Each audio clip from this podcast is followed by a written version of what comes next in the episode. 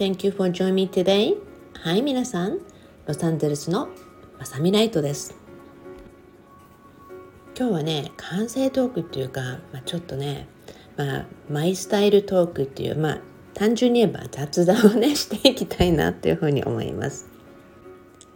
まあね、自分の声を今聞いててね、私、朝、今喋るのが初めてなんですね。でまあ結構ねもう10時近いんだけど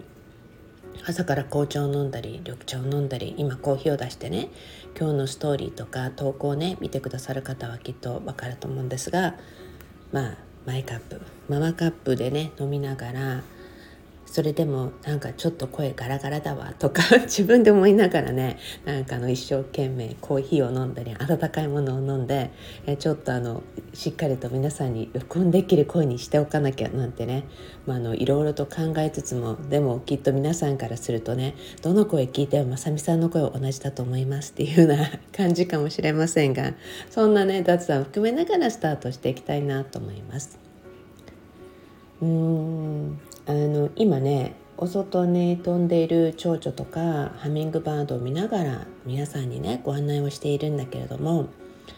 何から話そうかなと思うとね先週コロラドに行っていたんです。でコロラドにねあのもう大親友でなもう本当に長くからお付き合いをしている大親友がいてどちらかというとね今回のお嫁さんのお母さんはうちの主人の方がもっと私と出会う前から知っててね。もともとその方の前のご主人とうちの主人が一緒に仕事をしてたことでもうね知り合いで。だから一番最初に主人とお付き合いを始めた時に一番最初に紹介をしてもらったのが今回のお嫁さんのお母さんだったんですね。でそんなねあのお母さんのお母さん、まあ、要はねお嫁さんのおばあちゃんとか私の主人を私が出会う前から知っているのでもうねあのこんな落ち着きのない子と付き合う子が誰になるのかねなんて言われてたらしくてそんなところに私が出会ってるのでねあのもう30年以上経って。前はねすっごい痩せてたけどでも30年前だとうちの主人なんかね30年以上前だと21歳ですからね。もうあの痩せてたのにねっていう感じでね。まあ、あのうちの息子を見て「変わらないね」ってやってきたのはそのおばあちゃんで「いや息子だからばあちゃん変わってるってば」みたいな感じでうちの主人が登場するともう大爆笑したんだけどね。まあそんな感じでねすごい楽しい家族タイムみたいな時間を過ごしてきたんですね。はいそうねその親友の方のお嬢さん。私たちもねもう生まれた時から知ってるので私が人生で多分初めて行ったベイビーシャワーがこの子だったと思うんですよね。もうね感無量っていう感じでね32年プラスか33年ぐらい経ってこんなに素敵な立派なお嬢さんになってねまあ、あの本当に家族ぐるみで仲良くしていたので子供たちも幼い頃から知っているからもうみんなでねワイワイと楽しくすごいもう本当にね、まあ、言葉で尽くしきれないぐらいこれ以上喋ったらまた収録中にまた泣くわっていうようなね そんな感じのね時間を過ごしてきたんですね。実際にコロラドは初めて出向いた州なんです。もうとてもね本当に綺麗で以前にね皆さん何度かご紹介したことのあるアルーナさんってねおばあちゃんがいてもう本当にあのスピリチュアル界の一人者でね日本ではねあの引き寄せの法則っていう本があるじゃない？その引き寄せの法則の本の翻訳をした山川夫妻このご夫妻がねもうこのスピリチュアル界に入ることになったきっかけっていうのが私がねもう本当に実の母みたいな感じで親しくしているアルーナさんなんですね。でもアルーナさんとも本当に長い付き合いでね、まあ、その山川夫妻がアルーナさんと出会ったのは私が出会う以上前なんだけども、まあ、そこでね山川夫妻はアルーナの本名でリアという名前なんだけどそのリアという名前を取って会社を作られたっていうぐらいアルーナとはとても深い縁があるんですね。そのアルーナが以前にねボルラ・コロラドっていうところに住んでたっていうことでコロラドのお話をよく聞いていたんですね。でもコロラドに本当に行ったことがなくて今回行ってみてまあ結果から言うといやもう本当美しい州だなと思いました。まあ、ユタ州とかアリゾナとかいたような山の多いそして水のきれいな場所っていうのをねあの本当にいろいろ出向いてきたんですけれども、まあ、今回もコロラド私にとっては初のねあのすごい美しい州だなって思えるそんな場所でした。そこでね結婚式をねに出席してもう本当に素敵な時間を過ごしてね。であの絶対にもう最後の日はね私一泊温泉リゾートに行くって決めていたのでもうねあのすごい、いろいろとやっぱりのパンデミックの後に結婚式ラッシュが多いんだなってどこでもそんな感じなんですけどもそこでね、まあ、最後の一部屋っていうところでねあの予約を取ったのでこの川のそばのねすごい素敵なところで、まあ、ステイしてまやってきました。で今回のねキーワードで何を皆さんに言いたいかっていうとねあの山をねすごく見たんですね。でその中でもピラミッドのような山、まあ、そういう山をすごく見たんですよね。であのすごいエネルギーも高いしそうエネルギーも感じながらそんな風にしてる間にね実は80年プラスぶりにやってくるハリケーンということでロサンゼルスではもう皆さんが、まあ、ロスにいるお友達とかね近所の方々があの家見に行ってあげるねとかもう本当に皆さんによくしていただいてでもうちの主人はすごい、まあ、パニック寸前っていうかいすごい心配してていやでも大丈夫今回そんな大きな被害にならないと思うしあのちっちゃくなると思うしそれると思うんだよねって言ってたらね天気予報はそんなこと言ってないんだからねマミはいつもそうだからねみたいな感じなんですいつもね私たちはね。なんでいやもう大丈夫だと思うしって。まあでもお友達とかね近所の方とかが本当に素敵な方々がいっぱいいてみんなが助けてくれてねあの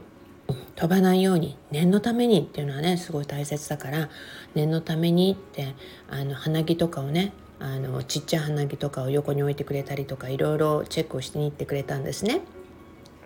でそんな中でねまあそんな日に地震もあったりとかまあ留守にしていた私たちはね、まあ、本当に何にも知らない状態でコロラドでのんびり過ごしていたんだけれどもまあそんな中でロサンゼルスはもう豪雨なんじゃないかとかハリケーンが来るんじゃないかっていう中で地震があって余震もあってっていうことでね本当に大変な状態とかもう皆さんね、まあ、大変っていうかすごく心配するような状態っていうのをね過ごしてたようなんですね。まあ、そんな中でなるようになるよねっていう感じでねいつも私そんな感じだからそこでね帰りの便がキャンセルになったんですね。でそれで上の息子は北カルフあ上の息子下の息子が北カリフォルニアに住んでるのでそれだったらお父さんとお母さんとお兄ちゃんは僕のところに一緒にフライト乗って僕のところに泊まっておいてまあ最悪の場合はカリフォルニア内にいれば車でも移動して帰れるよねっていうことになってねまあそれで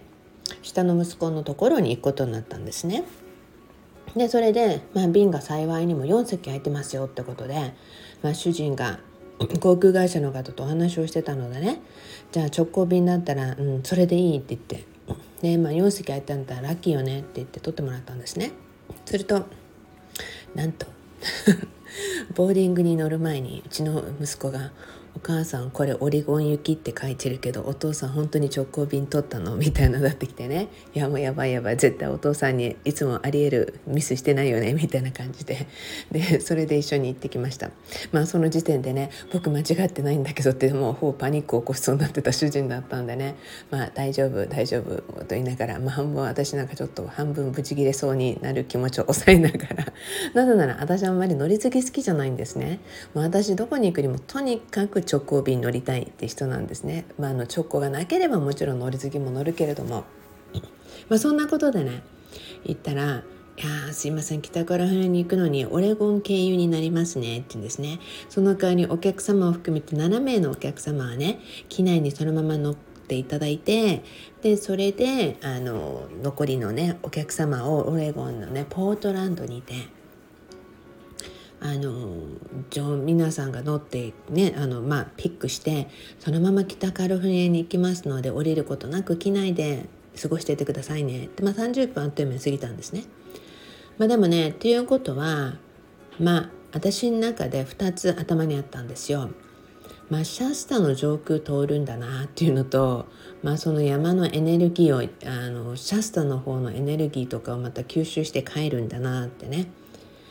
でまたはねあの何らかご縁がある人とお隣に座るだろうみたいな、ね、大抵そういうことが起こるのでね。まあまあいいわと、まあ、主人のミスはさておき主人のミスじゃないって航空会社のミスって言ってるからまあそう、まあ、どっちもどっちで。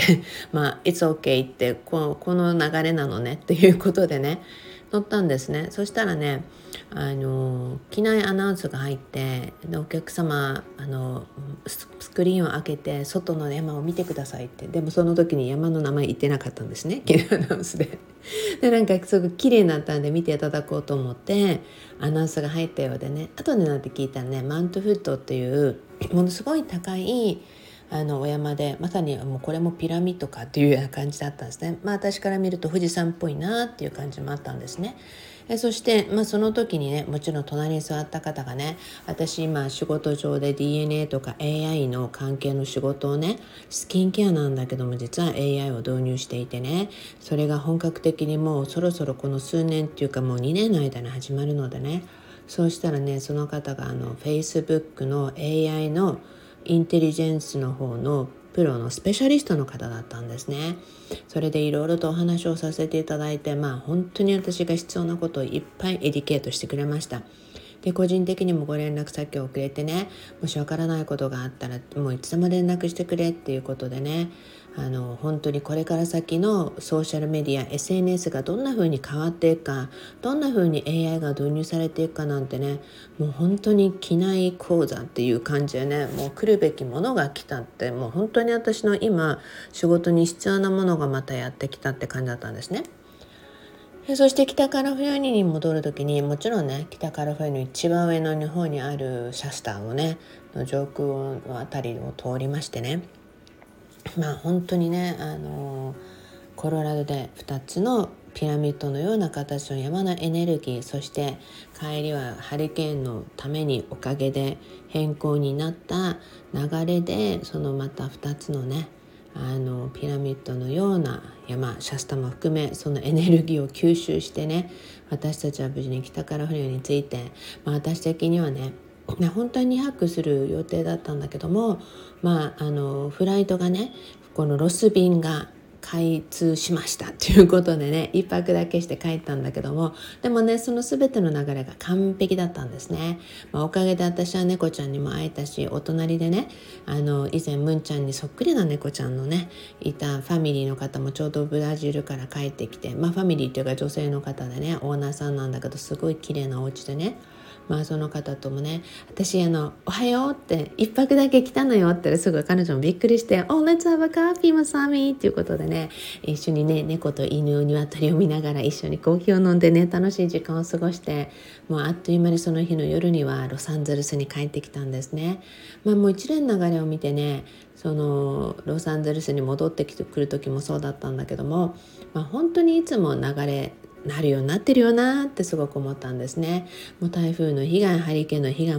全くなくいやもう本当にありがたいねっていう感じでねあの帰ってきたところに夜もう暗いんですよね10時とか過ぎてたんでねその中であの台風の風よけのためにね外の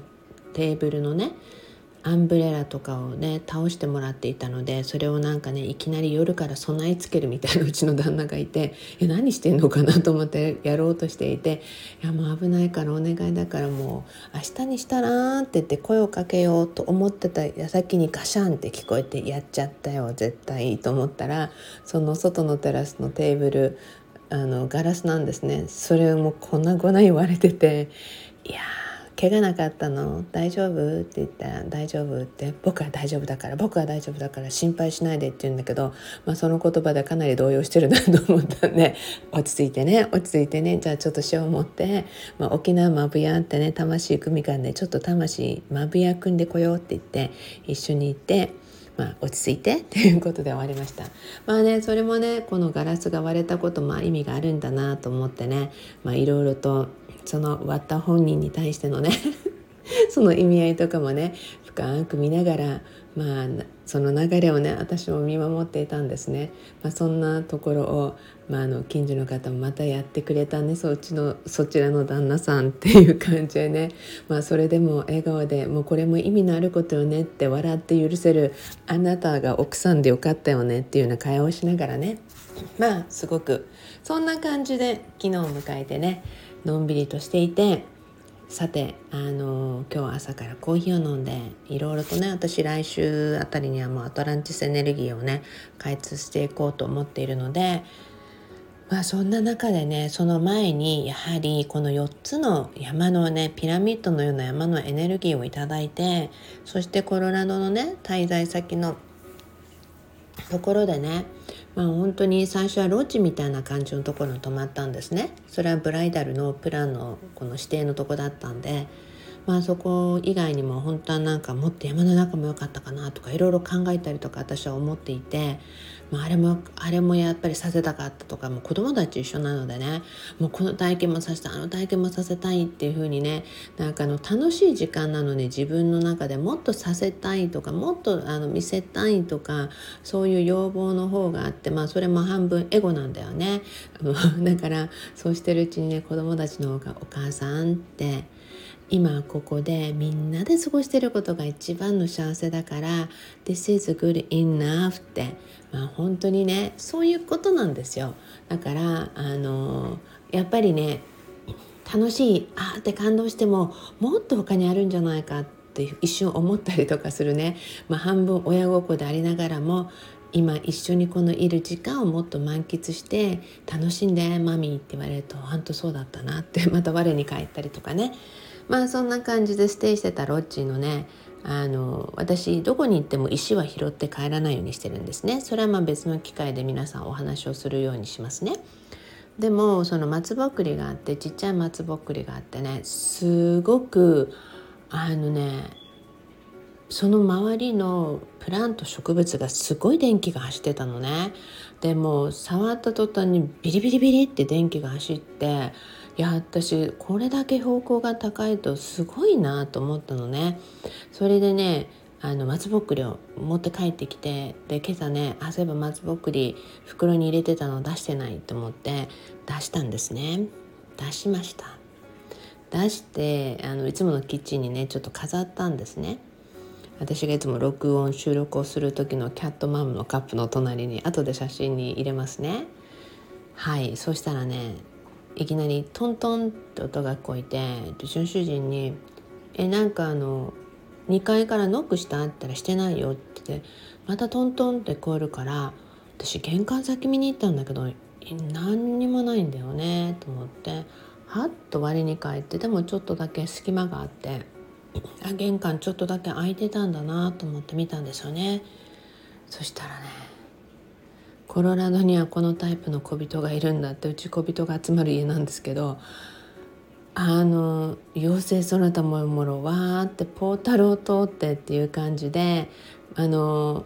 まあ半分彼らからすると「おばちゃんありがとう」って松ぼっくり持ってきてってあのそのものを持ってきたことによってねつながったんでここでつながったからここにあのやってこれたみたいな感じでね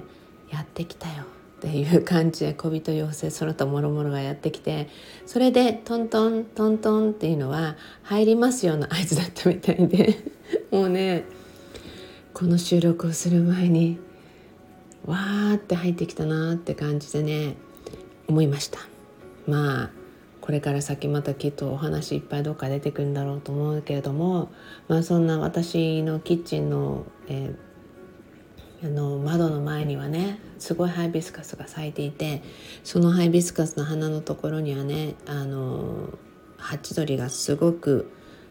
いっぱい止まっていていつも1羽いつも同じとこで休む子がいてあの子を見ながらねあそろそろ収録しようかと思った感じで雑談をしているとあっという間にもう20分近い時間になってしまったのでねまあ今日はこんな感じで私たち無事にコロナから帰ってきて全てなるようになる。まあ本当にねそこの部分もね大切なことがいっぱいあったなっていうような時間を過ごしてきたまさみライトでした。今日はねこんな感じで皆さんにね何を伝えたかったのかは皆さんがそれぞれ感じるままにあの受け取ってください。そうしてくださるととても助かるなと思うようなエピソードになったかと思います。Anyway それでは今日この話不思議カテゴリーに入れるのか普通カテゴリーに入れるのかうんまあ普通に入れときます。ということで Promise me love your life. はい、あなたの人生をもっと好きになることを約束してくださいね。Thank you everyone. それでは皆さん、ロサンゼルスのまさみライトでした。